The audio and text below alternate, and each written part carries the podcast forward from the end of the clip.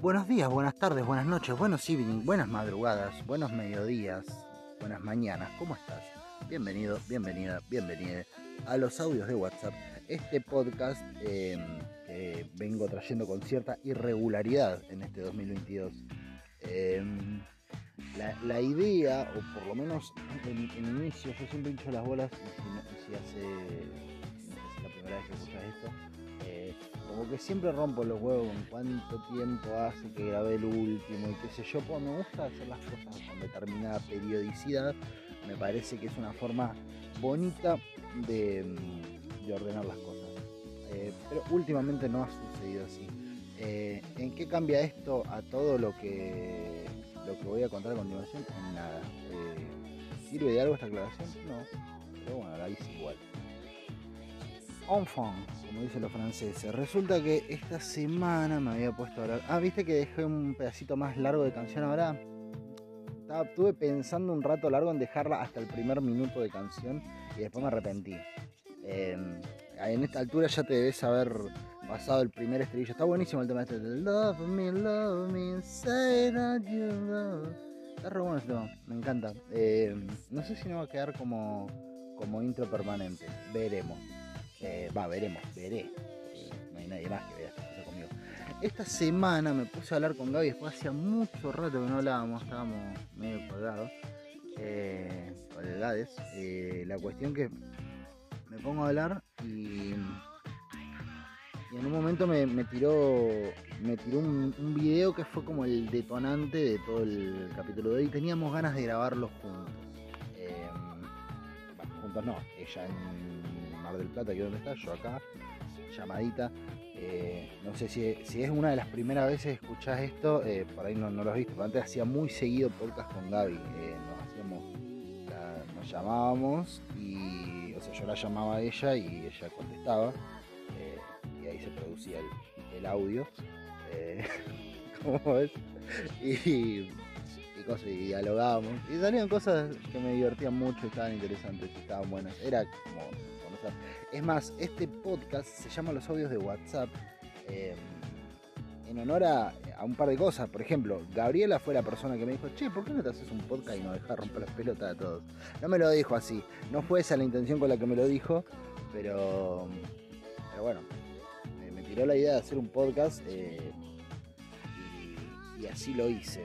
Eh, y los audios de WhatsApp se llama los audios de WhatsApp justamente porque eh, yo solía tener anteriormente, ahora no tanto, pero con ella y con otro par de amigos más, entre los cuales podríamos decir Matías Sanki, por ejemplo, conversaciones de, WhatsApp, o sea, conversaciones por WhatsApp, eh, con audios muy extensos, donde cada quien decía lo que veía, contaba el pedazo de universo que miraba, básicamente, y, y nos poníamos a charlar y a divagar y seguíamos conversaciones larguísimas. Ahora no lo hago mucho. Eh, solo con Gaby mantengo esa costumbre. Entonces, en parte podría decirse que casi que este podcast se llama así eh, por su influencia. Eh, aunque no, en realidad es por la mía, pero con ella como, como participante de, eso, porque el que mandaba los audios largos en definitiva era yo. Y- y es más, siempre me caractericé por ser la persona que manda los audios más largos. Mando audios larguísimos. Es más, hago audios de una hora y moneda ahora, ¿no? Audios de WhatsApp. Una referencia a tu propio podcast. Em, así que eso.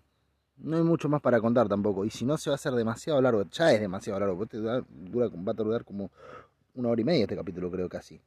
Em, pero bueno, qué sé yo. Puedo ir escuchándolo en cuotas. Eso es algo que yo no sé si hacen mucho. Si, lo, si no lo haces, o sea, si empezás a escuchar capítulos y no, la concha de la lora, mira lo que dura. ¿Por qué no lo escuchás en cuota, boludo? O sea, escuchás los primeros 20 minutos, a los 3 días decís, uy, la concha, ¿qué hago? Tengo 20, escuchás 20 minutos más y así.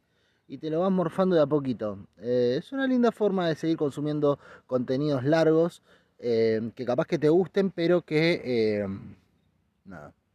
Eso. Eduardo, enseñando a consumir su propio producto. Muchísimas gracias. Eh, nos vemos del otro lado.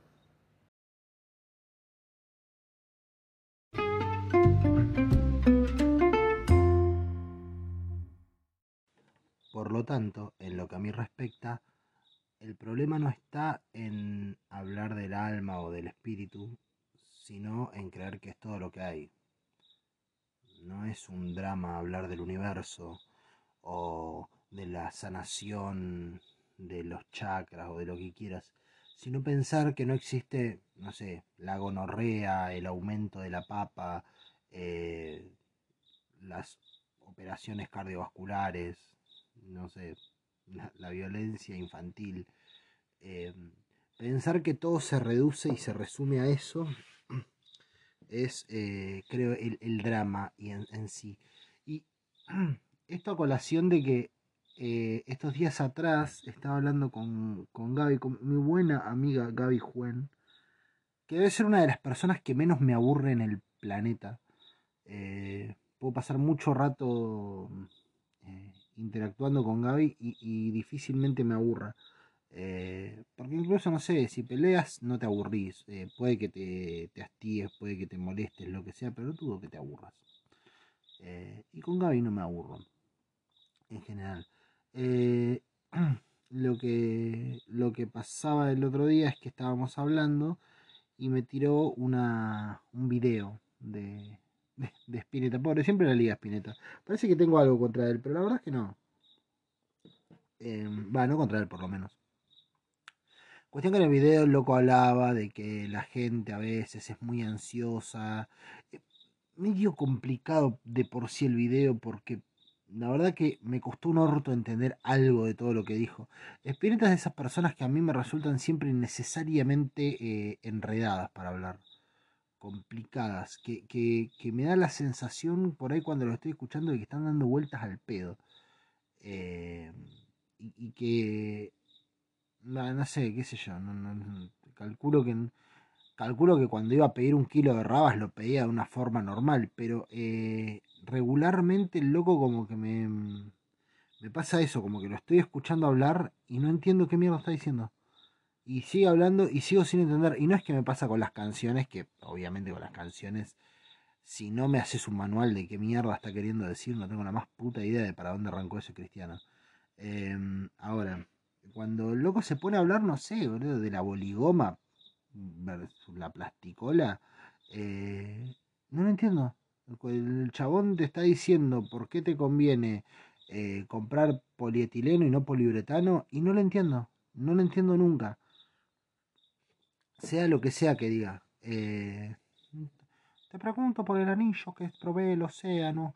Ese que viene en forma de tubo y que por intervención del hombre divina, la mano divina que le dio al hombre la posibilidad de modificar lo que está a su entorno, ha transformado en anillos crepusculares que refritados los hombres hacemos a la ingesta para que forme parte de nuestro cuerpo, ungiendo nuestro abdomen con sus sales esenciales del fondo del océano.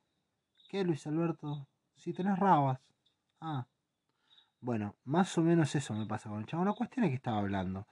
Me causó mucha gracia porque de paso cañazo me metí al. De paso, es muy de viejo decir de paso cañazo, ¿no? Eh, pero bueno, no importa. De paso, agarré y me metí a ver el video. Eran todas como cosas como. Es así, tal cual, flaquito. Qué claridad este hombre, por favor. No, Dios mío, más claro, echarle agua. Y hubo un loco, al que yo quiero mucho, la verdad no lo conozco, pero lo quiero mucho, que le puso algo así como conjugado un verbo, flaco, no te entendí una mierda. Y Marco, bueno, me surgió comentarle, te quiero, chabón, porque la verdad es que lo quiero, boludo. Yo estoy la misma que vos. Y, y abajo un montón de comentarios que me encantaron, que era como, ¿qué es lo que no entendés? Así, aparte me los imaginé como indignados los chavales, tipo, ¿qué es lo que no entendés? Si está clarísimo. Bueno, capaz que para vos está claro. Tiene derecho a no entender a Spinetta, el loco, boludo. Yo no entiendo eso. El defensor del flaco Spinetta es insufrible. Se quejan de la. El, fan del flaco Spinetta suele quejarse de, de que no le gusta. Y cómo no lo entienden y por qué no, no juzgo. Pero es porque son insufribles, hermano. Porque la gente tiene derecho a no entender Spinetta, del mismo modo que tiene derecho a no sentirse representado por su poesía. Básicamente porque no era Edenor Spinetta. No es que toda la luminosidad del universo proviene de él. Eh, era un loco más que hablaba y decía cosas que para algunos deben haber sido la gloria, para otros eh, no.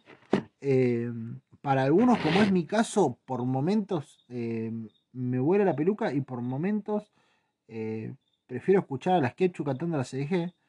Eh, eso no, no es para matar al que no le gusta Spinetta. El, fan de Spinetta tiene esa pedantería de, de creer que, que está mal que no seas fan de Spinetta. Y me parece tan ridículo eh, ese, ese pensamiento. Porque es un pensamiento, eh, entre todas las cosas, muy... mm, ¿Cómo decirlo? Muy veleidoso. eh, y, tiene con- consigo la, la- la idea y la sensación de que el camino correcto es el que ellos emprendieron, ¿viste? Y es como que ves la luz. Y en el video este justamente hablaba de ese modo el chabón. Decía como que en momentos te transformás como que cambió de bando espiritualmente hablando. No sé qué mierda sea cambiar de bando espiritualmente hablando. No, no- no sabía que había un Boca River del espíritu. Eh, y arranca o no arranca, siempre arranca con el Pastor Jiménez, porque era el espíritu. Eh, chistes, boludos. Cuestión, la cuestión. La cuestión es que hablaba de eso, ¿viste?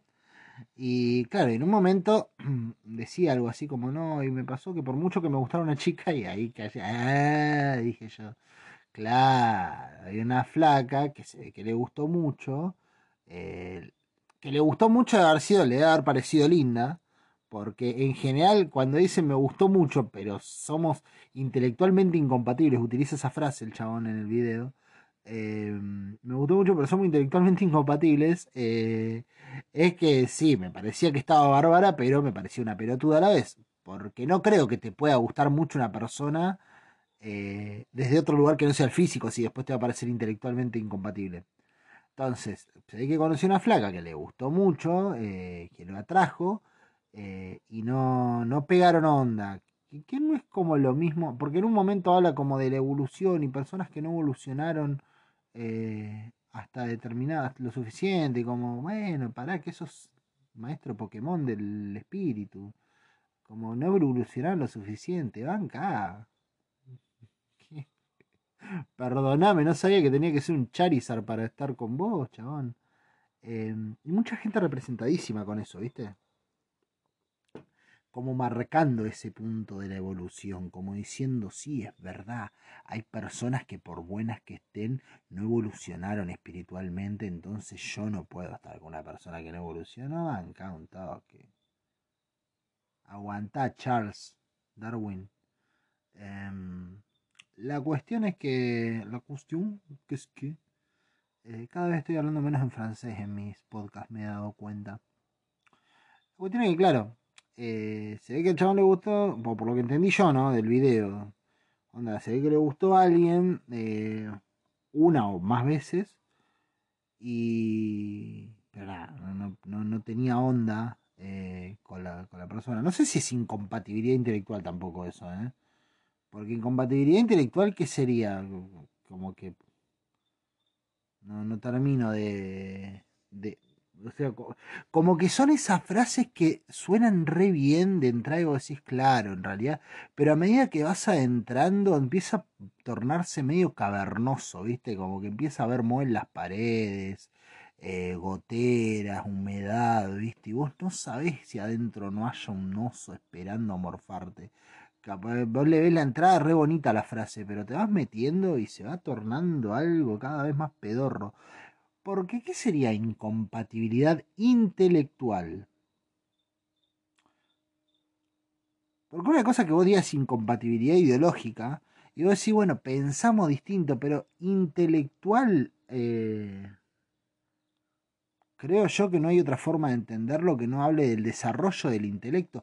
¿Y quién carajo puede medir el desarrollo del intelecto de modo tal de pensar que es tal o tan de que es compatible o incompatible de determinadas maneras?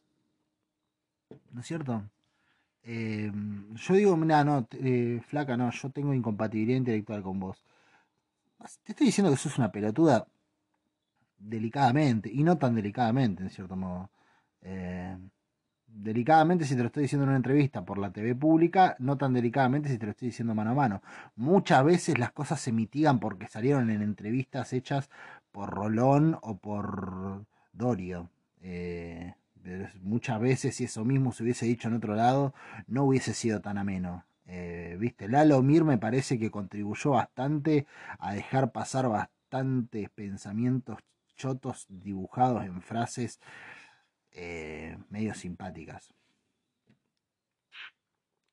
Si no sos de Argentina, que es muy loco decir esa frase, pero posta que la otra vuelta me puse a revisar a ver quién carajo escuchaba esto. Y hay gente que no es de acá, que escucha esto. Mucho de México, eh, va, mucho.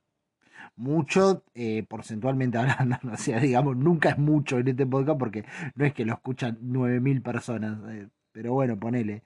Eh, gente de México que, escucha esto y me pareció re simpático. Ahora que me puedo pensar, creo que conozco gente que vive en México y es probable que ellos sean los, los la, persona que componen ese porcentaje y me acabo de dar cuenta en este momento de que claro, capaz que no es que hay mexicanos escuchando esto, sino argentinos que conozco que conozco viven en México.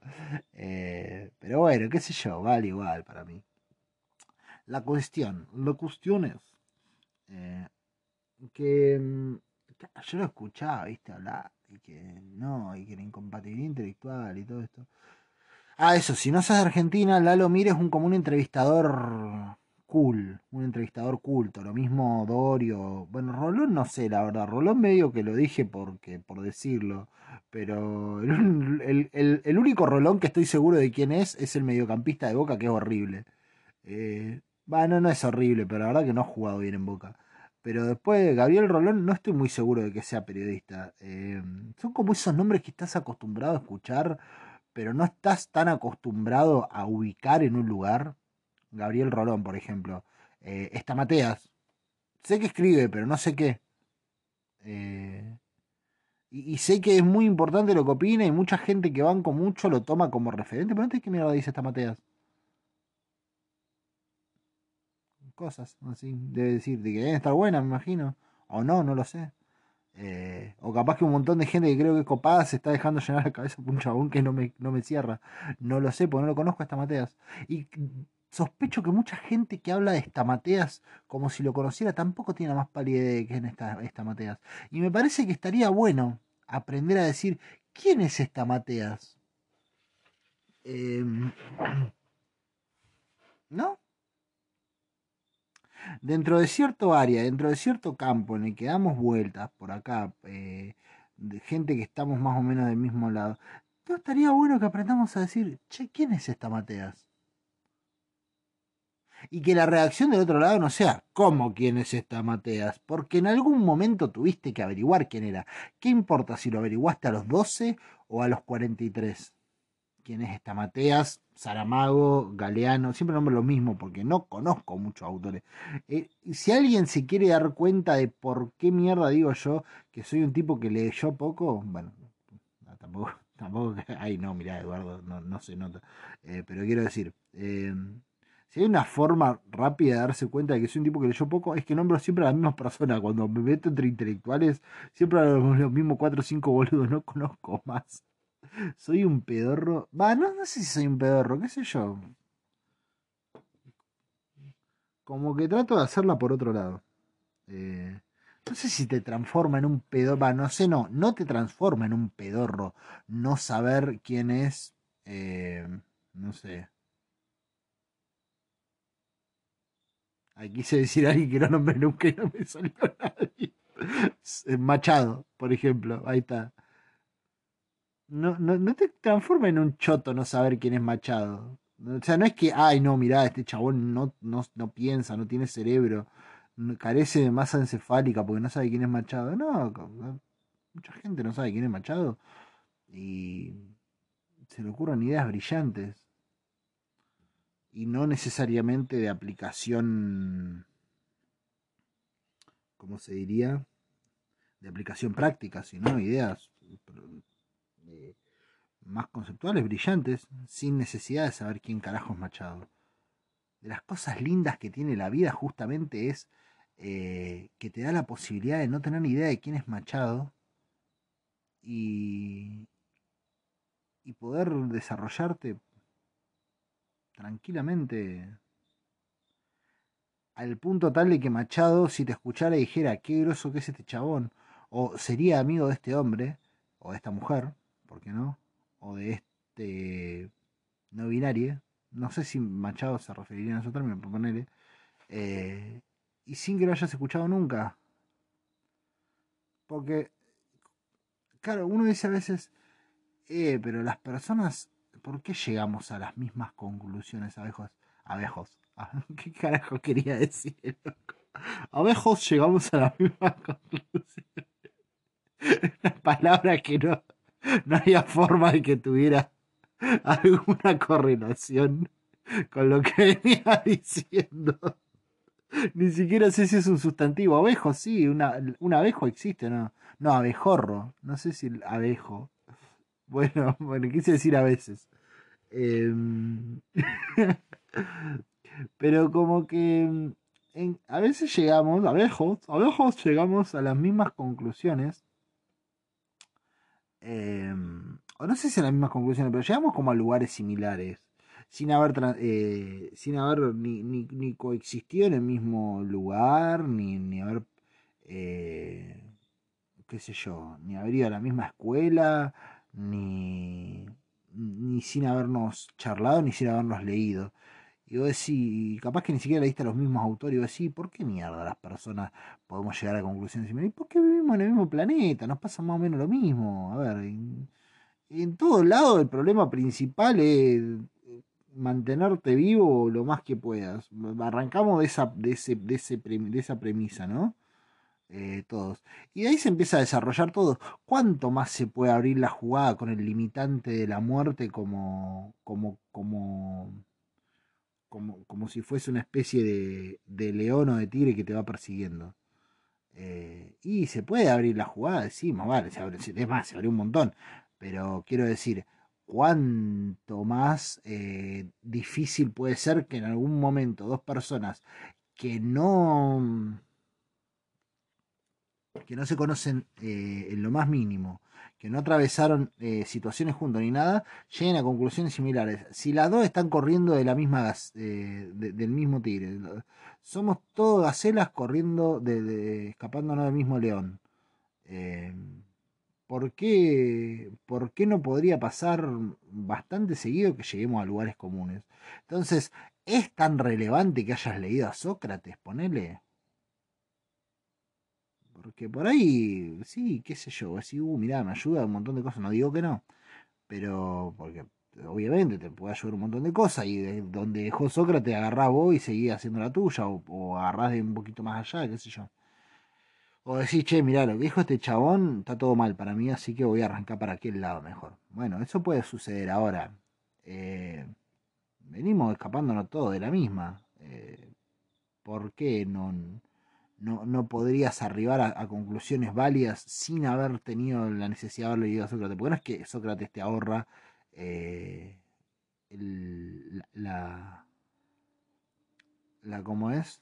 La, la, la, pena o la, o la angustia o el miedo o lo que sea. No, te ahorra nada Sócrates. Lo único que te cuenta más o menos hasta dónde llegó él, por dónde pensó, qué- qué creyó que había. Y después te toca seguir a vos. Pero los dos con, con la soga al cuello, siempre. No es que hay uno que está más tranquilo escribiendo y te da la posibilidad a vos de obtener una data que no hubieras podido pensar por la sencilla razón de que, de que vos estás eh, eh, hasta las manos y este no está sentado tranquilo en un escritorio. Los dos están a punto de ser colgados. Entonces, eh, me creo que desde ese punto se sobreestima mucho a veces eh, ciertas cosas, ciertos conocimientos. Eh, ¿Y a qué iba con esto? Porque todo esto viene de algún lado. y es que, claro, cuando vos te metes en el tema, y volvemos al punto de, de, esto, de la incompatibilidad intelectual, ¿no es cierto? eh, que me, me parece a mí, por lo menos, que hay como cierto... No sé, no, no, no, no llego a, a sentirme representado con eso. No sé si es cierto algo, pero no me, no me siento representado con eso básicamente porque me parece que esa, esa, esa forma de pensar divide la cabeza de las personas en conocimientos válidos y conocimientos inválidos. Entonces, pensar que hay una incompatibilidad intelectual eh, o espiritual o almática quiere decir que hay sensibilidades y conocimientos que son buenos, por decirlo de algún modo, y otros que no lo son. ¿Verdad? Por lo tanto, pensar que una persona que es muy avesada y muy conocedora de los saberes prácticos de la vida, como por ejemplo hacer eh, un trámite en la DGI o aprender a ir a rentas y eh, llevar todo adelante. Y hay gente que es muy práctica en la vida, no sé si has conocido alguna vez de esa gente. Eh, yo sí, ninguno es muy cercano como para poder pedirle data en el momento adecuado, así que siempre tengo que ir a un guardia o a alguna persona que está atendiendo ahí una ventanilla, pero eh, viste que hay gente que es como muy práctica y sabe todo, o sea, vos tenés que hacer un trámite de lo que sé, la persona sabe, es un conocimiento bárbaro ese porque es una parte bastante relevante de la vida. Eh, y muchas de las personas que habitamos este mundo tenemos que transitar por esos lugares alguna vez en, en algún momento. ¿Quién me dice a mí que mi conocimiento sobre los escritos eh, de los autores irlandeses del siglo XIV es más válido o es más, eh, no sé si la palabra es relevante, pero es más elevado, ahí está, porque esa es la expresión correcta para mí. ¿Quién me dice que eso es más elevado que el que sabe perfectamente eh, cómo se hace cualquier tipo de trámite en la municipalidad? Ni hablar de que desde el punto de vista eh, práctico y específico es mucho, si te largan al mundo y te dicen tenés que sobrevivir, es mucho más importante saber qué mierda hay que hacer en la municipalidad que qué carajo escribió un irlandés hace eh, 500 años. Ni hablar. Ahora, en el mundo que vivimos nosotros, eh, eh, tenemos una, una exacerbación, creo yo, por ciertos conocimientos que si bien están buenos y son, son, son útiles y hacen al, desarrollo eh, de, cada persona, o sea, cada persona puede crecer mucho desde ahí, en- en- entendiendo el crecimiento siempre, y esa es una... eh, Me parece que desde esos lugares, desde esos lugares, desde esas expresiones, es de donde arrancan la- las, la- lo- los, los problemas desde mi punto de vista, ¿no? Cuando uno habla, no, a una persona que crece, yo digo, bueno, no, porque lo importante es crecer, ¿no es cierto? Cada uno, yo quiero crecer. Entonces se toma, o, uno tiene la tendencia a poner el crecer, el crecer o el crecimiento como si fuese una especie de, em, ¿cómo decirlo? De lugar común, de, de- como si fuese el zoom de como si el planeta entero fuese un colegio o la humanidad fuese un colegio, ¿no es cierto? Y crecer fuese como el Zoom, el salón de usos múltiples donde en el recreo vamos todos ahí, crecemos, es un lugar común, un espacio en el, en el que habitamos todos, es como el zaguán de la vida. eh, crecer. Y la realidad es que crecer no es el zaguán de la vida, no es el lugar por el que pasan todos los, los, los inquilinos del edificio. Cada quien tiene su habitación donde crece en su propia casa. ¿Lo estoy haciendo muy complicado? Seguramente. Lo estoy diciendo como el orto, pero sí, obvio que lo estoy diciendo como el orto. A lo que voy es, no es que crecer es un lugar que es lo mismo para todos. Crecer es individual. Cada persona crece para donde le pinta crecer. Es como si nosotros dijéramos, no, mirá, eh, todos tienen que crecer para arriba. Y mirá, qué sé yo, el musgo crece para los costados. ¿Y qué va a decir? No, no creció el musgo. Sí, creció, mirá, te abarca cuatro hectáreas. Pero no crece para arriba, crece para los costados. Bueno, esto es más o menos así. No hay una forma de crecer, no hay un lugar al cual crecer. Nosotros cuando en general, yo me pasa con mucho cuando hablas o, con, con- con quien sea, o, te pones a escuchar a, a quien sea hablar, como que esas aclaraciones nunca las hacen, me parece que son más que pertinentes. Eso de decir, che, mirá, eh, mirá que crecer no es algo, eh, ¿cómo decirlo? No es algo igual para todos, no es que todos crecemos y todos tenemos que llegar eh, al mismo lugar. Me parece que cada quien va creciendo en relación a quién era y a dónde va, quién quiere ser y qué aporte quiere hacer, porque en definitiva es parte todo de la misma trama. Por eso, en un primer momento decía que para mí el problema no es hablar del espíritu, sino es pensar que es todo lo que hay. porque ¿qué pasa? No es que hay una realidad espiritual y todo se, se está supeditado a esa realidad este, espiritual. Hay una realidad espiritual que coexiste con una realidad material, que coexiste con una realidad de, no sé, sexual, que coexiste con una realidad eh, de comida para perros. Eh, todas las realidades coexisten en lo mismo y la espiritual no, no está por sobre las demás, no pasa por sobre el resto. O sea, la, la, realidad espiritual en la que habitamos todas las personas eh, sucede al mismo tiempo que los mecánicos eh, tienen que ponerse a estudiar cómo arreglar el radiador de un Fiat 600. Al mismo tiempo pasan las cosas. No es que el, el tipo está viendo ahí rompiéndose los cuernos a ver cómo mierda hace con el radiador que no que no que no lo puede que no lo puede hacer andar y, y eso se resuelve en el espíritu eso se resuelve en la materia eso se resuelve en la materia, no se resuelve en el espíritu, no es todo elevado, no es todo eh, altura.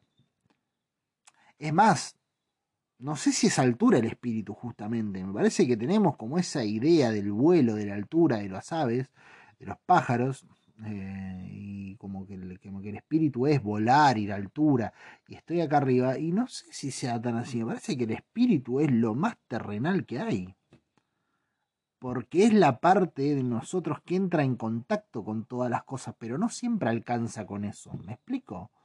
Quiero decir, vos estás arreglando el radiador del auto y eso de algún modo eh, termina contagiando de algo a, a, tu espíritu, pongámosle.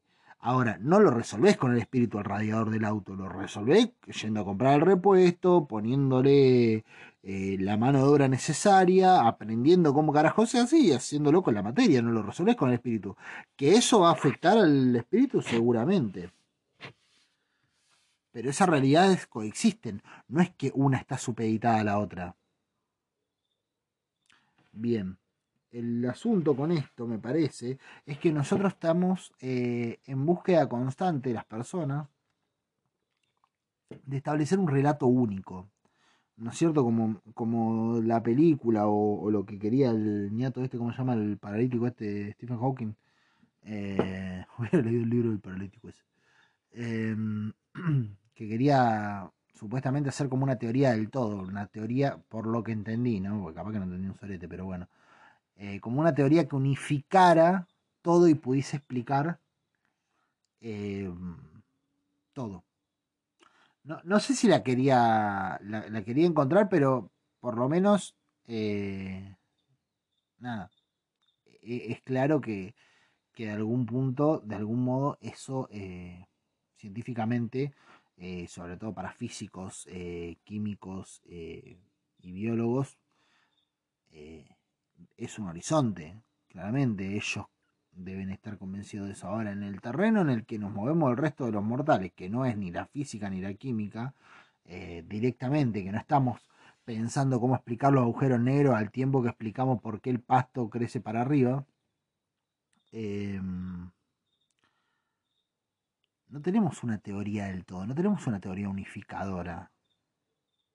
No tenemos una, una verdad que supere al resto.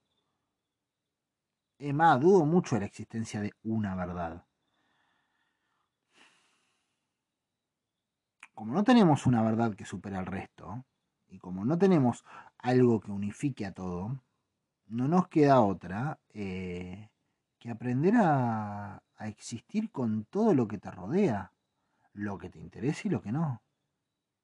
Porque hay gente que está preocupada por los desalojos en las villas miseria y, y, entiende de eso como la realidad única. Y hay gente que está preocupada por el desamparo emocional en el que vivimos todos los días todos. Y dedica todos sus días a eso. Y hay gente que está preocupada por el. por sentir otra cosa que no sea. Material, de ponerse en contacto mediante la meditación, mediante la respiración, mediante, eh, no sé, yoga o lo que corno sea, con otra parte de, de- de sí mismo, con otra parte que no está eh, arraigada al- a la carne y al, y al acá. Y no es que uno esté por encima del otro. Está perfecto todo. El asunto es cuando uno eh, cree que se debe llevar puesto al otro. No que se lo va a llevar puesto, sino que se lo debe llevar puesto, que es distinto. Porque una cosa es que me digas, no, mirá, las personas espirituales creen que el espíritu se va a llevar puesto en algún momento al, a todo el resto de, la- de las cosas, ¿no es cierto? Y que no va a importar nada de la política, ni las luchas civiles, ni nada de, de- de lo que suceda eh, en el plano sociológico y demás, sino que va a ser todo espíritu. Eh, una cosa es que vos creas que va a pasar eso, y otra cosa es que vos digas, no, no, el espíritu se debe llevar puesto a todo el otro, porque eso te pone en un lugar eh, en el cual empezás a, a mirar con menosprecio todo lo demás, y lo único que vale es lo tuyo. Yo creo que eso también es un campo de deconstrucción. Nosotros, y, y- y a esto iba, ¿no? Yo cuando escucho este tipo de cosas, tipo, no, porque intelectualmente soy incompatible, y qué sé yo, y que tal persona no evolucionó y demás, yo pienso que es un pensamiento arcaico eso. Yo creo que es un pensamiento hiperarcaico porque eh, creo que establece, primero y principal, ¿no es cierto? Establece como que hay un camino y una carrera y como que se crece eh, hacia algún lado y todos vamos más o menos para ese lugar, cosa en la que mucho, mucho no creo. Porque me parece que cada quien arrancó en un lugar y desde ese lugar, a ver, cuando uno dice arrancó cada quien en un lugar, parece a, no, bueno, cada quien tuvo sus posibilidades y las condiciones de vida que tuvo. Y sí, eso es verdad, y, y sí, eso es una de, la una de las cosas a lo que me refiero, pero no solo eso, sino que cada quien arrancó en un lugar y desde ese lugar ve un pedazo de la realidad. Pongámosle que fuera como mirar una ciudad, ¿no es cierto? Entonces cada quien arrancó desde un lugar. Bueno, uno está mirando la plaza y va a crecer y va a desarrollarse en base a lo que está viendo en la plaza. Otro creció viendo el supermercado, entonces se va a desarrollar en base a lo que a lo que dice el supermercado. ¿Quiere decir que el de la plaza se está desarrollando mal o que el del super se está desarrollando mal? No. O el que está enfrente de la gomería y creció toda su vida viendo la gomería, ¿se está desarrollando mal? No. Se están desarrollando en base a lo que están viendo. Y los dos van a desarrollar un pedazo de, de, de, de, de la ciudad, por decirlo así. ¿Y qué pasa si el de la plaza se muda enfrente del hospital? Y entonces de repente dice, che, pará, me voy a desarrollar en base al hospital, pero también en base a la plaza, porque yo me acuerdo que en la plaza habían cosas interesantes. Entonces va a ser ese camino y se va a desarrollar así. ¿Se está desarrollando mejor que los demás? No. Se está desarrollando en base a lo que vio.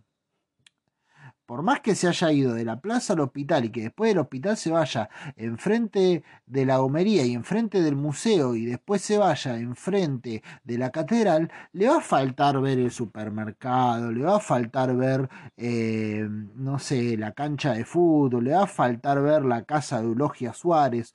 O sea, siempre le va a faltar algo y se va a desarrollar en torno a lo que vea y se va a desarrollar tomando los fragmentos que puede ir tomando y haciendo lo que puede ir haciendo. Y capaz el de la gomería no se desarrolló en torno a tantos fragmentos, pero en torno a la gomería se desarrolló como la concha de la madre.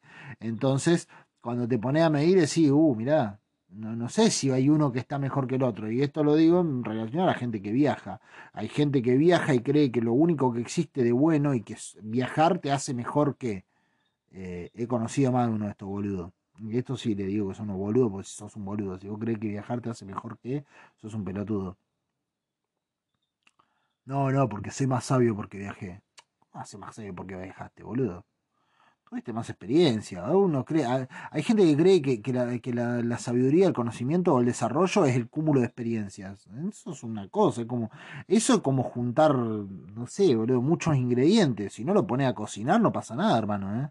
Vos podés tener arroz, la cebolla, el azafrán, la sal, el caldito, el agua, el vinagre. Si vos no prendés la olla y, y empezás a meter las cosas y a mezclarla, no va a pasar nada, va a tener acumulación de ingredientes. Con mucha gente que acumula experiencias pasa eso. Los chabones y las chabonas acumulan experiencia y están, ah, porque yo, viste, y allá, y que se habla así, en la India pasó tal cosa, no, y cuando estuve en Túnez me pasó tal, y bueno, sí, y lo ves y decís, che, pero sigue siendo un pelotudo este cristiano. Y claro, pues está acumulando ingredientes, no es que está no es que se puso a cocinar esos ingredientes. Y capaz que vos estabas ahí en el mismo lugar y tenía un tomate y una lechuga y dos do, do berenjenas y un poquito de, de agua. Y metiste la olla, empezaste a revolver, le pegaste la vuelta, qué sé yo, con lo que tuviste, hiciste un montón. No acumulaste 80 millones, tenía tres cosas, te salió un plato de la concha de la hora y el otro todavía está con hambre.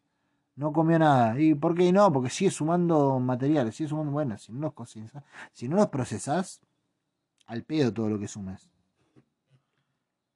Uno no crece o no se desarrolla, creo yo, en torno a la experiencia vivida, sino en torno al procesar cada experiencia. Vos podés desarrollarte una bocha teniendo una rutina imperturbable todos los putos días de tu vida, pero si vos vas masticando esa rutina y la vas, eh, la, va, vas, como quien dice, amasando y llevando a fuego lento, en algún momento te va a salir algo de ahí de esa rutina vas a sacar cosas. Yo he crecido mucho más en periodos de rutinarios que en periodos eh, crecer a lo que a lo que yo quiero llegar, ¿no? No crecer a lo que me marque alguien, sino crecer a lo que yo me sienta más conforme conmigo mismo. Decía, mira, me, siento más conforme con lo que pienso, con cómo interpreto las cosas hoy, de cómo las interpretaba hace un par de años. Eh, si yo digo, no, acumulé una experiencia acá, una experiencia allá, y nunca la proceso, al pedo estoy acumulando experiencia al reverendo pedo. Entonces, en un momento rutinario de tu vida, podés crecer 10 veces más de lo que, de lo que creces eh, en un momento de experiencia tras experiencia tras experiencia. ¿Eso quiere decir que está mal juntar experiencia? Y no, porque capaz que el objetivo de tu vida es divertirte tirándote por el tobogán todos los días y te bajás y llegás y subís arriba corriendo para tirarte de vuelta. Y, y vas a acumular una experiencia tras de otra, tras de otra y así hasta que te mueras y querer vivir la vida así, no sé si está mal. Lo que digo es que si vas a pensarte como una persona que se desarrolla en torno a algo, qué sé yo, en tanto esa tirada del tobogán no la agarres en un momento y la desarmes y la diseques y digas, ah, mirá, está sucediendo todo esto mientras me tiro el tobogán, no vas a ser más que una persona que se tire un tobogán todos los putos días de su vida. Insisto, no está mal. ¿Por qué tiene que estar mal? Está mal correr atrás de la experiencia de la vida, ¿eh? No, para mí por lo menos. Yo no sé si las personas, y ahí va uno de las, una de las cosas, yo no sé si las personas tengamos que sí o sí desarrollarnos o crecer, para empezar.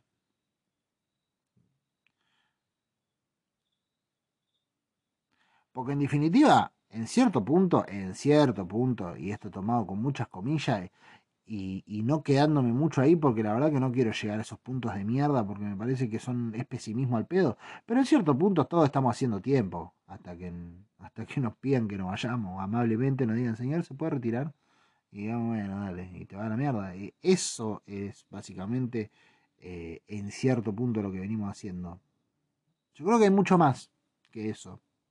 Pero si lo querés mirar desde el lado más eh, seco posible, eh, un poco estás haciendo eso, estás haciendo tiempo. Entonces, algunos harán tiempo en el salón eh, bailando, cantando, chamullándose a alguien, después van y se toman algo en la barra, se ponen en pedo, saltan de una mesa, qué sé yo, y hacen un kilómetro que le digan, che, ¿te puedo retirar? Bueno, dale.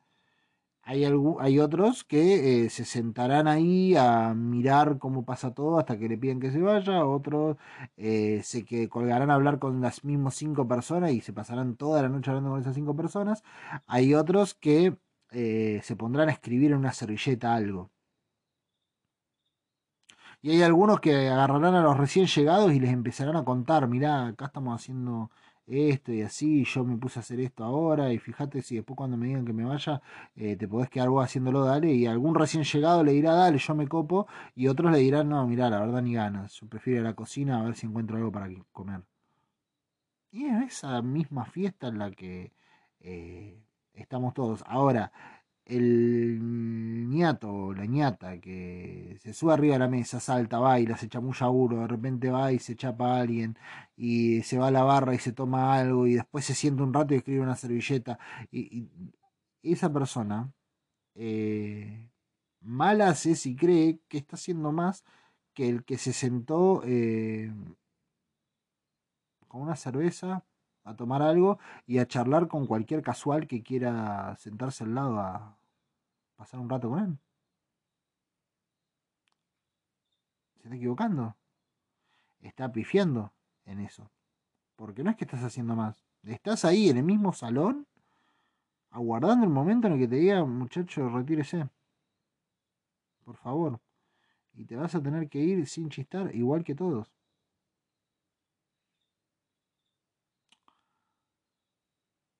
Ahora, ese tipo de pensamiento, como te digo, de la evolución, de qué tan evolucionado es una persona, de qué tan. de, personas que están más evolucionadas y, de incompatibilidades intelectuales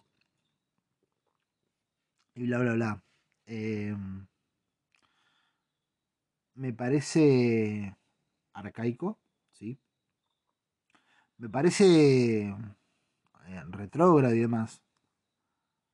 Porque me parece que no- nos ejerce y nos mete sobre la, sobre la tiranía del intelecto. El otro día hablábamos de eso con, con Gaby, justamente, respecto de la cantidad de padres eh,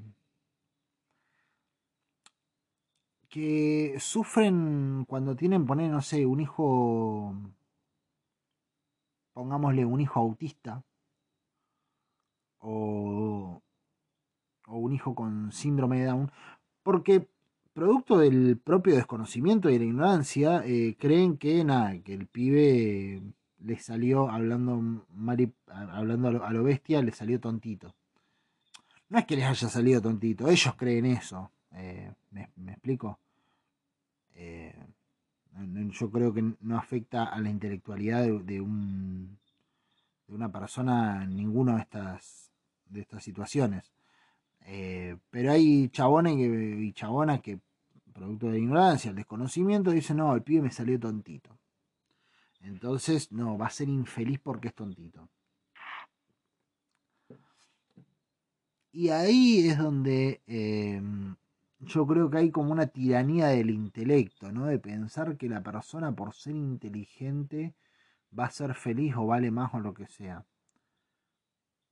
O por otro lado, lo que piensan, no, no, la inteligencia te hace feliz. Ni te hace feliz ni te hace infeliz. Es una cosa más que tenés en tu vida. Es como pensar, es tan estúpido como pensar que por ser eh, rubio de ojos claros vas a ser más feliz. Eh,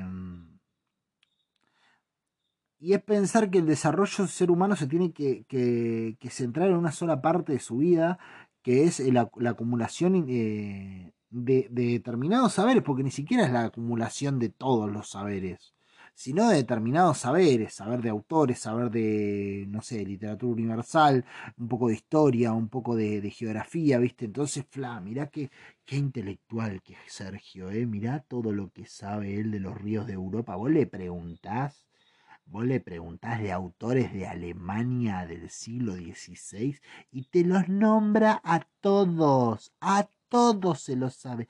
Ay, qué privilegio, qué placer sería tener ese cerebro, por Dios, ese bocho, ay, ese bocho, es un bocho. Parece una pelotudez pensar así. Pero me parece una pelotudez.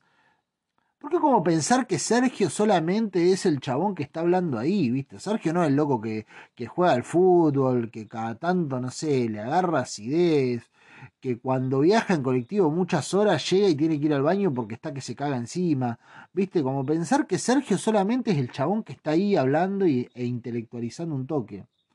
Como que Sergio no es la acumulación de todos los miedos que va que va eh, acarreando durante el día, ni de todas las felicidades que va acarreando durante el día. Sergio no es el chabón que le gusta una piba y no sabe cómo carajo hablarle. Sergio no es el chabón que va a un boliche y tiene que bailar eh, o, o quiere bailar y no le sale. Sergio no es el chabón que sale a correr y se cansa rápido porque está en pésima condición física. Sergio no es el chabón que no sabe hacer un asado. Sergio no es el chabón que cuando van a hacer una juntada de amigos eh, no tiene de qué carajo hablar ni con quién hablar porque a todo el mundo le aburre. Sergio no es el chabón que no sabe contar bien chistes. Sergio no es el chabón que no sabe hablar de otra cosa que no sean actores alemanes del siglo XV.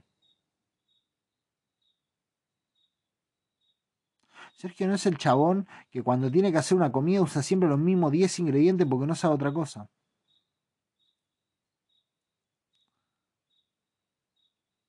Entonces, esa exacerbación que creo yo que existe del intelecto y de no, porque mirá, porque mi, hijo me salió tontito, ay", o ay, no, no, Kevin es, mirá, es brillante en la escuela, le dicen que va tan bien. La serie esta que te decía en el último podcast, esta cortar por la línea de puntos, habla de eso en un momento, ¿no es cierto? De, de esa, esa cosa de hacerle creer un pibe de segundo grado que está para grandes cosas porque él es un bocho y qué sé yo. Es un pibe de segundo grado, está aprendiendo a multiplicar.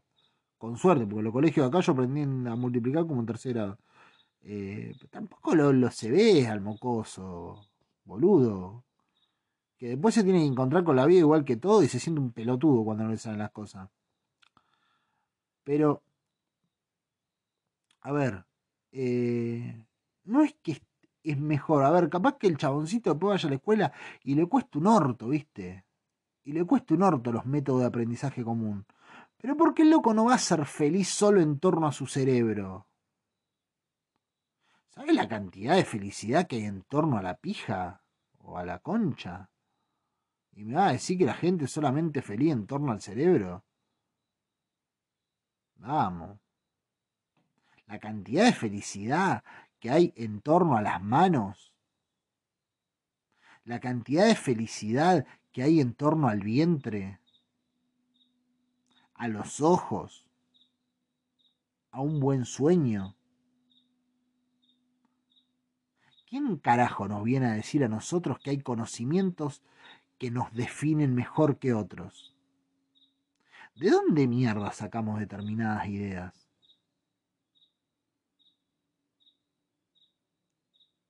¿O me vas a decir que es más feliz un pelotudo que sabe multiplicar por siete cifras mentalmente que uno que disfruta de agarrar el auto y salir a manejar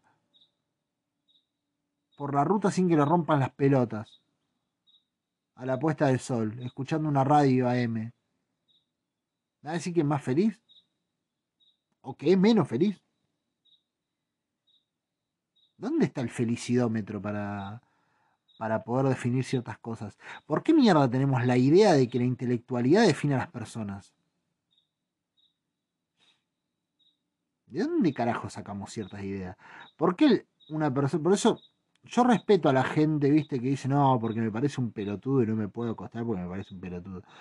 Respeto. O me parece una pelotuda, no, yo no puedo estar con una mina que me parece una pelotuda. Respeto. Respeto, qué sé yo, me parece, qué sé yo. Si para vos es una es un condicionante, me, me parece válido. Particularmente, eh, yo creo que una persona es mucho más que. Es mucho más que la acumulación de saberes. Ojo, que te parezca un pelotudo no necesariamente tiene que ver con que no se sepa las capitales de Europa. Te parece parecer un pelotudo porque cuando llegó lo primero que te hizo un chiste era sobre que estaba sobre que estaba excedido de peso y decir, bueno, qué sé yo comportamiento social a marzo, tampoco te termina de definir. Tampoco está mal que no te guste. El otro día hablaba con una, con una piba y me decía, eh, estoy harta dice, de, de que, y me pareció genial la forma de pensar, porque estoy muy de acuerdo, estoy harta de que, de que, de, que esté mal que te, que te atraiga alguien físicamente. Lo decía en el sentido de que ¿Por qué no podemos naturalizar que alguien diga, che, mirá, la verdad no quiero estar con vos porque no me atraes físicamente? Eh... Y sí, loco, a ver, ¿te gusta más una cosa que otra? ¿Por qué tendría que estar mal? ¿Por qué de repente somos tan sublimes las personas? No tan hinchado de las pelotas de ser sublimes? Digo yo. Yo estoy rinchado de los huevos de, esa eh, necesidad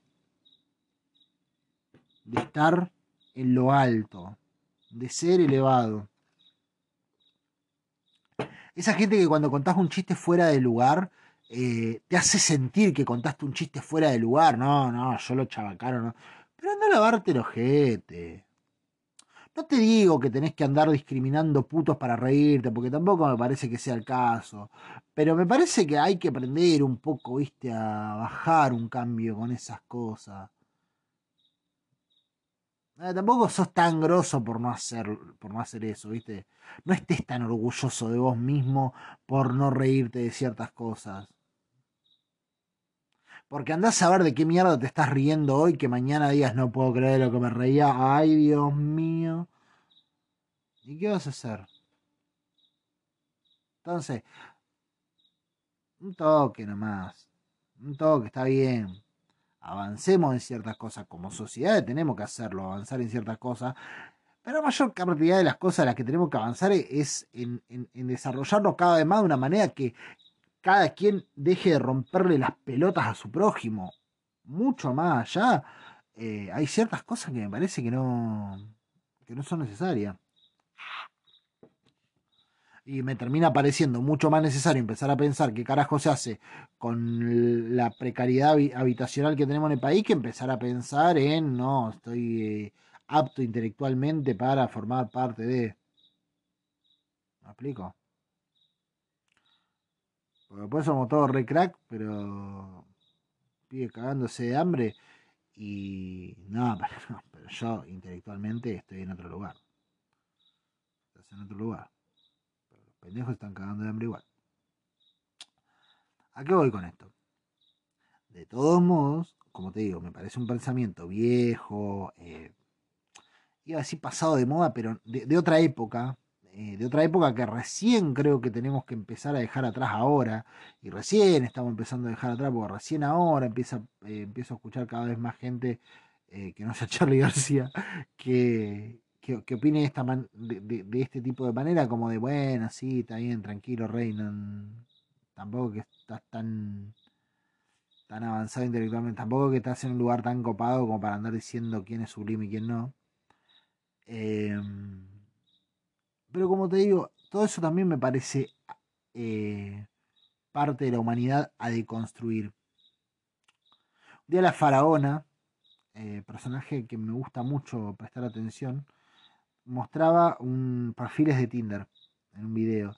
Y en un momento eh, leía un perfil de Tinder que lo que hizo el chabón fue agarrar un texto creo que de Oliverio Girondo, eh, que es con el que abre la película hasta el lado oscuro del corazón, eh, película pretenciosa si las hay. En su momento me acuerdo que me encantó y después la pensé y dije, no, es pretenciosa al mango esta película. Y en ese texto el chabón dice, me importa un pito que las mujeres tengan no sé qué mierda o tengan tal otra, como que le chupaba un huevo el físico, pero a lo último dice, pero eso sí, y en esto soy irreductible, tiraba el chabón, no tolero que no sepan volar, quienes no sepan morir, el chabón cierra, lee eso, eh, sin saber que era un parte de un poema ni nada, y ahí es donde te digo, eh, bendita ignorancia, bendita ignorancia por esto. El chabón termina de decir eso y dice, "Ma, ¿y este pelotudo quién es? Dice, ¿qué, qué, eh, qué es saber volar? ¿Y qué? ¿Él sabe volar y otros no? Eh, ¿Quién mierda es para decirle a otra persona si sabe volar o no? ¿O este es el requisito para quién mierda sos? Me pareció brillante, la- o sea, no sé si brillante, pero sí, me pareció excelente el análisis, va- vamos a decirlo así. Me, me- me pareció atinadísimo, me pareció una forma de pensar recontra exacta, correcta, no sé, estoy muy de acuerdo con lo que dice. Y acá, como te digo, bendita ignorancia en el sentido de que capaz que no tenía la más puta idea, o capaz que no quiso decir, ah, mirá, sí, esto dije, no sé, no importa. A lo que voy es, ¿cuánto pelotudo hubiese empezado? No, vos te metés con Girondo. ¿Qué mierda escribiste vos como para decir algo del maestro Girondo? Y lo que dijo era una pelotudez, Girondo. Se puso en un lugar de mierda, pero porque es un pensamiento arcaico. Y a eso lo que voy. Eso también hay que deconstruirlo. Y así como yo entiendo y digo, che, mirá, los viejos estos que se reían mirando a Midachi, eh, nada, es otra época, vivieron otras cosas, eh, pasaron por otras cuestiones y, y en cierto modo tengo ciertas contemplaciones por los por los que son de generaciones viejas que de repente están eh, desubicadísimos en la sociedad que vivimos. Y no me voy a poner a condenarlos uno por uno y a decir, no, hijos de puta, hay que quemarlo a la hoguera, porque no me parece. Porque creo que hay que, que bajar 10 cambios en eso también. Y hay que aprender que cada quien viene de donde viene y se encuentra de repente un día, porque eh, la sociedad va dando cambios abruptos por momentos. Y de repente te encontrás con que da un cambio abrupto y vos estás ahí y decís, che, qué mierda, y no te sabés ubicar. Y tampoco me voy a poner a matarlo. O sea, digo, está como el orto, sí. Tu, tu forma, la forma en la que vivías se terminó, sí. Tiene que seguir sin eh, perdiendo validez. Más vale, no es que de repente no pegue a las mujeres, porque para que se sienta bien el abuelo, no. Eh,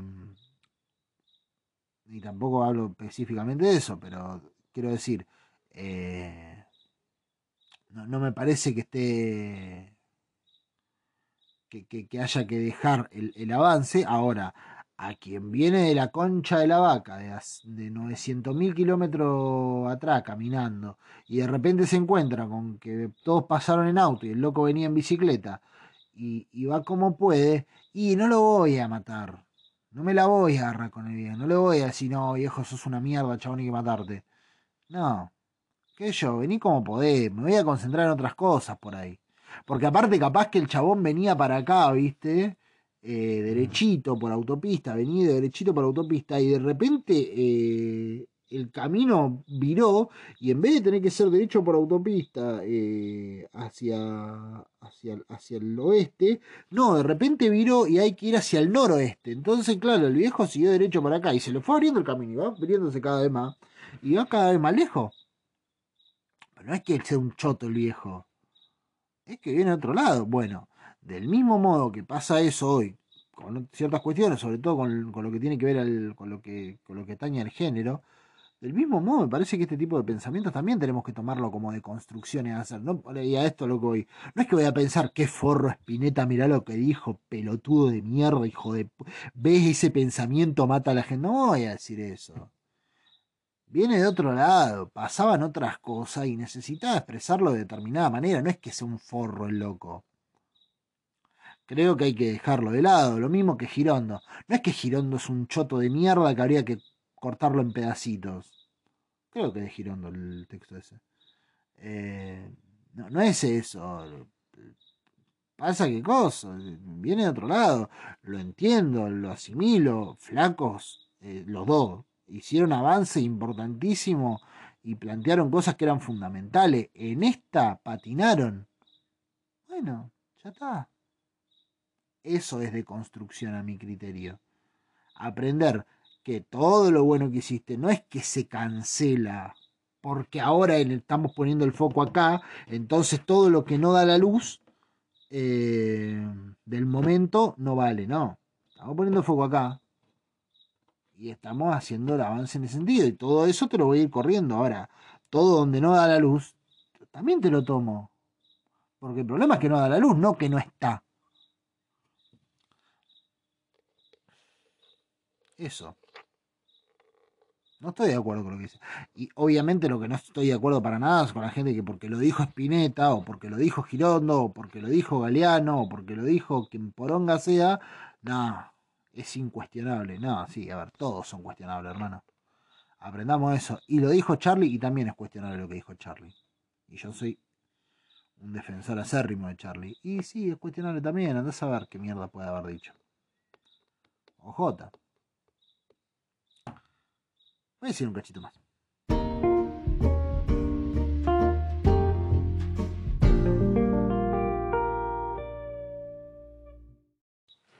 Dije que iba a seguir un ratito más porque mm, este programa en el que grabo el podcast tiene un límite de tiempo de, de una hora más o menos. Entonces me cortaba y estaba dudando entre decir, bueno, se termina acá o seguir un ratito más. Y dije, vamos a seguir un ratito más. Eh, a lo que ibas a eso, ¿viste? Yo me parece que eso también está para deconstruir, onda. eh, porque si, no es como. Como que seguimos cayendo en la misma, ¿viste? Donde le da el foco, eh, está puesto hoy, entonces yo lo escucho al loco y digo, no, mira, la verdad me parece eh, malísimo el pensamiento ese. Entonces es un pelotudo. Y nada, bueno, a ver. Esa parte me parece un garrón. Otras partes no. ¿Viste cuando te pones a conocer gente y empezás a decir, che, mirá, eh, en esto al final una masa esta persona? Y decir, ¿por qué nunca llegué hasta ahí? Porque uno siempre se detiene en la parte donde pone el foco. Y muchas veces donde está puesto el foco social. La, sociedad va, instalando sus propios sus propias lamparitas ahí, sus propios reflectores y pone la luz ahí y eh, en la aureola esa eh, es donde, donde tomamos lo- los valores que vamos a, a poner en, cuestión eh, durante un tiempo. Y lo- los valores que queden por fuera de eso, por más buenos y válidos que sean, eh, no los vamos a tomar tan en cuenta. Entonces, eh, todo lo que se salga de ese reflector no vale. Y sí, para mí sí vale todo lo que se sale del reflector y de la aureola del, círculo de la luz. ¿Viste? Porque no estoy tampoco tan de acuerdo con el foco en sí. Tampoco estoy en contra. Me parece que es un método que tenemos como, como especie de hace un montón de años para ir eh, cerrando temas y avanzando en otros. Pero bueno, eso. Eh, el gran problema es que mientras las luces apuntan para un lado, eh, hay un grupo de personas que se encargan de desatar todo lo que ya se había atado.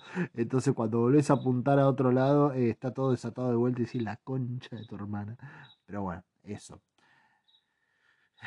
Como te digo, eso para mí es también materia de construcción. No solamente se deconstruye una persona en torno, o una sociedad en torno a eh, la autopercepción sexual o en cuanto al género.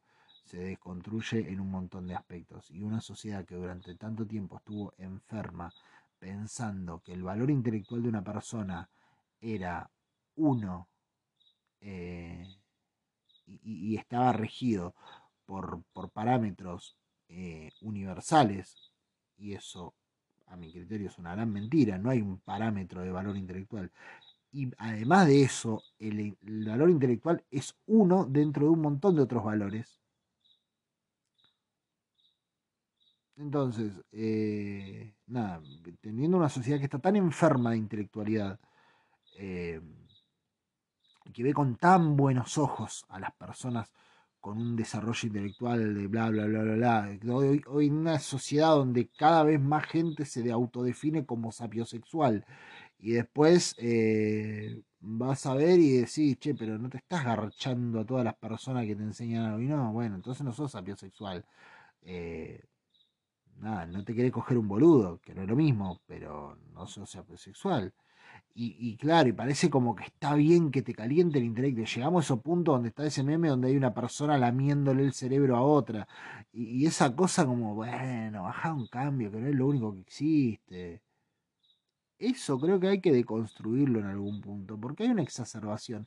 Y aparte abre el, abre el terreno a mucha charlatanería, mucho boludo que cita tres huevadas, ¿viste? Agarra un libro de Cortázar, un poema de Benedetti y un, no sé, boludo, y un, dibujo de, de Liniers y con eso te arma un combo y sale a, a establecer un personaje que le sirve pura y exclusivamente para ponerla a veces, o para lograr cosas o llegar a determinados lugares o, o- armar un- una imagen y es pura sanata, es puro, es pura cáscara, ¿viste? Le pegás una piña y cruz- cruzás para el otro lado. Es Durlock, es una, una casa de Durlock. Todo bien con el Durlock, pero, ¿viste? Se escucha todo. No te puede tirar un pedo tranquilo ahí. Entonces, eh, cuando te, te, te- tenés ese tipo de, de- enfermedad social donde se le da esa, ese, esa importancia tan gigantesca y das lugar a tanta charlatanería, a tanta fantasmagoreada, ¿viste? Y tanta gente manejándose de un modo, ¿cómo decirlo? Como si fuese una pose de una foto, la forma en la que, en la que nos manejamos. Eh, y, ¿viste? Tranqui, hermano, hay un montón de saberes importantísimos. Eh, ¿Cómo se llama el brasileño este? Paulo Freire. eh, el loco hablaba mucho de eso, de la importancia de todos los saberes. El chabón era un pedagogo brasilero, Paulo Freire. Eh, el, el padre de la educación popular, un tipo que se iba al Amazonas a educar tribus eh, de ahí, se metía a las favelas a, a- a hacer educación popular, a alfabetizar y demás. El chabón llegaba a su conocimiento y se nutría del conocimiento ajeno.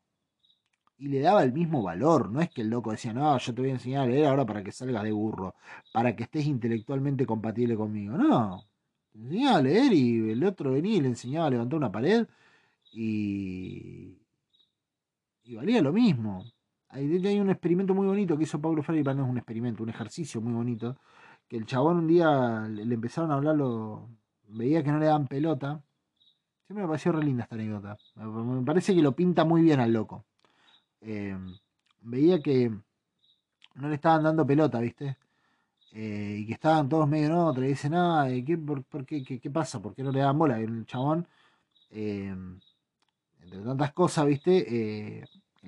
Le, daba pelota a que la gente esté atenta a lo que estaba pasando. No, no es que le daba lo mismo y, bueno, yo cumplí vine a hablar. Obviamente era un loco que su pasión era desarrollar eh, la, educación eh, a un nivel masivo, entonces eh, que todos tuvieran acceso a la educación, para él era, era fundamental, entonces no le daba lo mismo que pasara en, el espacio de, aprendizaje con la gente. O sea, si alguien, si estaban todos en otra, no le iba a dar lo mismo, se iba a detener en eso. Cosa que estaría genial que suceda hoy en día. Eh, que- bueno, hay muchos docentes que sí le dan pelota a eso, tampoco seamos tan pedorros, ¿no? O sea, no, no, no, no, pasemos por encima a quienes sí se preocupan. Pero bueno, eh, mayoritariamente y sobre todo en los lugares que deberían estar más atentos a eso, como las universidades, no sucede. De prestar atención, prestar atención, no prestar atención, no prestar atención y a la concha de la lora. Eh, ¿Te interesa? No Les chupa tres huevos, ¿viste? Yo lo hago así, listo, a la mierda. Bueno, entonces el loco dice, bueno, ¿qué pasa que no están dando pelota? Entonces le dicen, los locos ahí, nada, estamos cansados, qué sé yo, dice. Pero mira que esto fue, no, lo que pasa es que usted sabe, ah, eso, ¿por qué nadie aportaba? ¿Viste? El loco hacía preguntas nadie, nadie, nadie aportaba. Nadie decía nada, decía, no, lo que pasa es que estamos estaban todos callados. ¿Por qué? Pero porque usted sabe y nosotros no sabemos. Y, y el loco eh, se queda pensando y dice, mira, bueno, vamos a hacer una cosa. Admito que yo sé algunas cosas y que ustedes no, y de lo que estamos hablando yo sé ahora, pero ustedes no. Dice, ahora, pero es mentira que yo sé y ustedes no. Sí, no, no, nosotros somos burros y usted- una cosa así, ¿no? Le, le tiran onda. Nosotros somos unos burros y usted no. Usted es un tipo educado. Estamos hablando de los años 50, creo. Luego dice, mira, vamos a hacer una cosa. Dice, vamos a hacer un juego. Dividió el pizarrón en dos. De un lado puso su nombre, del otro lado puso el nombre del, del, curso. eh, puso curso y qué sé yo. Clase y del otro lado, Paulo Freire.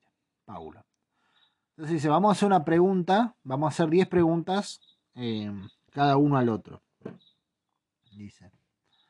Eh, y, si contesto correctamente es un punto para mí, si contesto mal es un punto para ustedes. Y el, del otro lado lo mismo, yo hago un 10 preguntas, si ustedes contestan bien, eh, punto para ustedes, si ustedes contestan mal, punto para mí. Buenísimo. Primera pregunta, Pablo Freire. Pregunta, no sé, ¿cuál es el rol de la Unión Soviética en la Guerra Fría? Ponele, qué sé yo. Y se entran a cagar todo risa, listo, punto para Freire. Entonces le toca a los otros preguntar. Entonces le preguntan, bueno, ¿cómo se saca el, el nivel del piso? Yo no tengo ni idea. Punto para, el, para la clase. Entonces le toca a Freire. Bueno, a ver, eh, ¿cuál es la importancia de Aristóteles en el pensamiento de Platón? O al revés, no sé cómo mierda es. Eh, de vuelta, no sabían nada, punto para Freire. Preguntan del otro lado.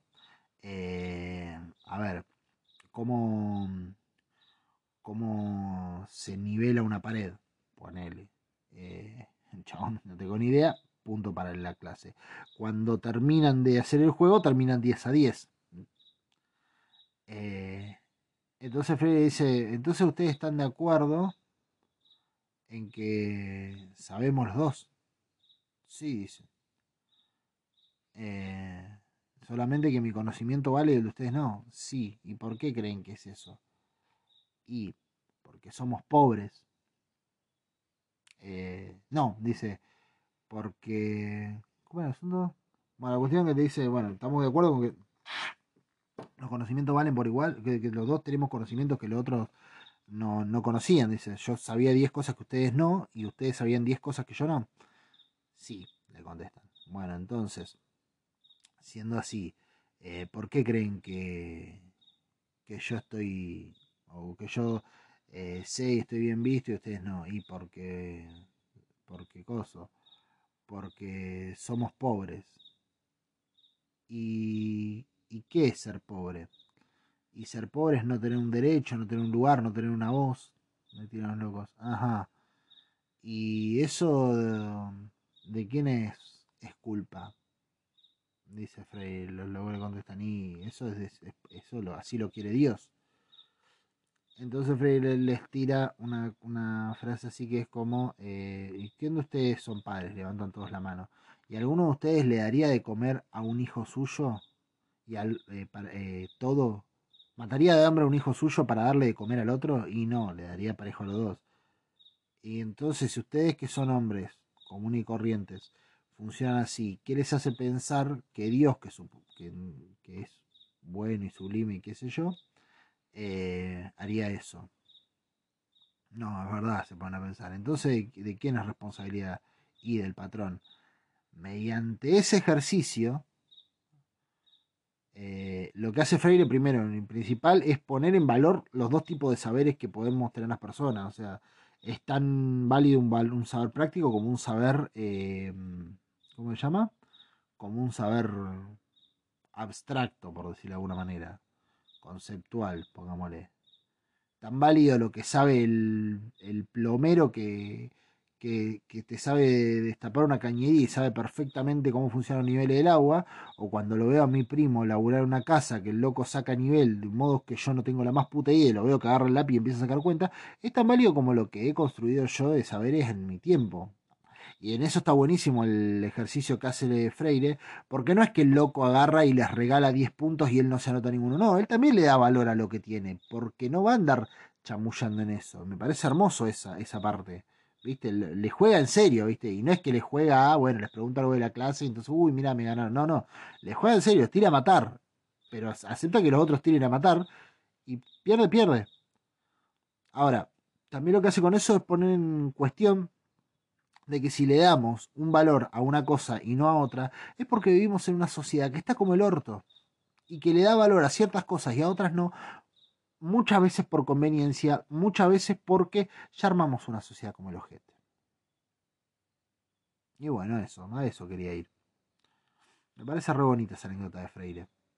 Creo que está en un libro que se llama Pedagogía del Oprimido. No leí el libro, conozco la, anécdota nada más. Creo que está en, en Pedagogía del Oprimido o algo por el estilo.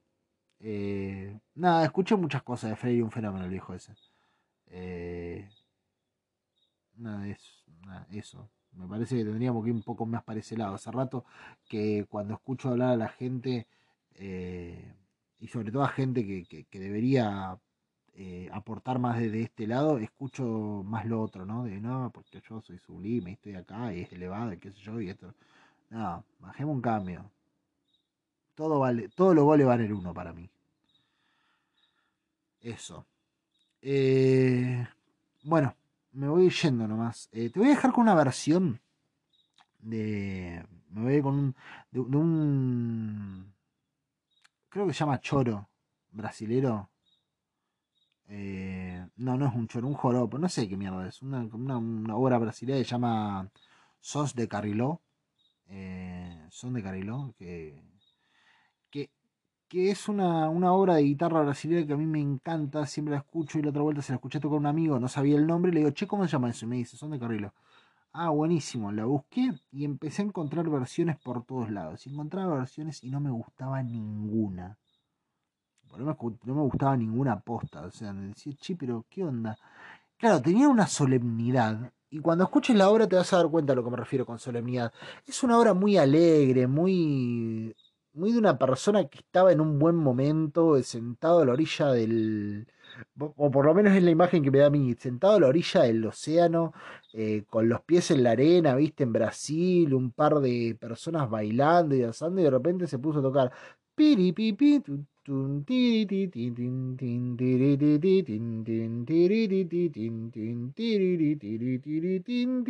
Y trae una alegría consigo esa melodía. No es solemne, es gente a gusto con una linda tarde, es gente a gusto con su atardecer, es gente a gusto con el mundo, con la vida.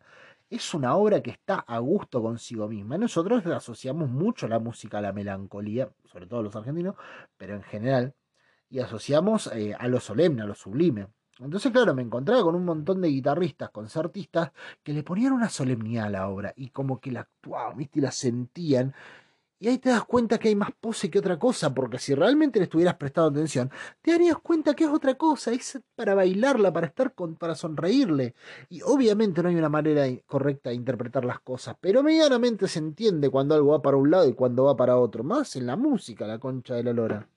Eh, que a veces, viste, tenemos esa cosa, no, porque no, pero la música es interpretable hasta ahí, viste. A ver, eh, si no te das cuenta, qué sé yo, que la lunita tucumana eh, es más bien melancólica, eh, van, o, no- o nostálgica, ¿viste?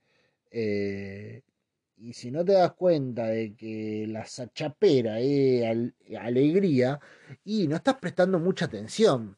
Y eso sucede con Son de Carriló. Si no te das cuenta que es para tocarla medio bailando, sin detenerte, sin hacer gran cantidad de pausas, ni, ni, ni cosas por el estilo, ni ralentizarla, ni más bien rapidito tocarla, eh, no estás prestando atención y después no me vengas con técnica, con tecnicismo, como no, porque esto en realidad no se toca ni rápido ni despacio, rápido en relación a que nada, a ver, macho, presta atención y te vas a dar cuenta a lo que me refiero.